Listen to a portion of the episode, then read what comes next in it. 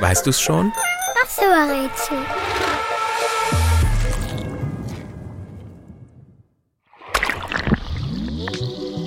Das Tier, das wir suchen, ist im Meer zu Hause. Und das, obwohl es ein außerordentlich schlechter Schwimmer ist. Es spaziert lieber ganz entspannt am Meeresboden entlang. Zu Hause ist es in Korallenriffen. Es hat Stielaugen und einen Fächer am Schwanz. Besonders ist sein muskulöser Hintern. Den kann unser Tier so stark spannen und krümmen, dass sich der ganze Körper in ein Katapult verwandelt.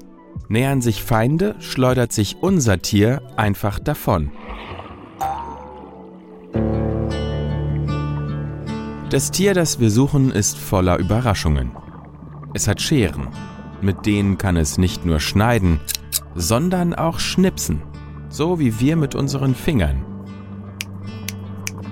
Beim Scherenschnipsen entsteht eine extrem schnelle, beinahe explosionsartige Bewegung die einen sehr lauten Knall und sogar einen kleinen Unterwasserblitz erzeugen kann.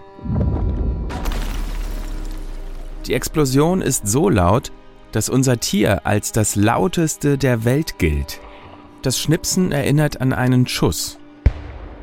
Und den setzt unser Tier als Waffe ein, zum Beispiel im Kampf mit Artgenossen oder beim Beutefang. Mit der Unterwasserexplosion betäubt es seine Gegner. Der Knallblitz funktioniert aber auch wie eine Art Unterwassertelefon. So spricht es mit Verwandten. Und? Weißt du es schon? Welches Tier suchen wir? Ich sag es dir. Es ist der Knallkrebs, auch Pistolenkrebs genannt.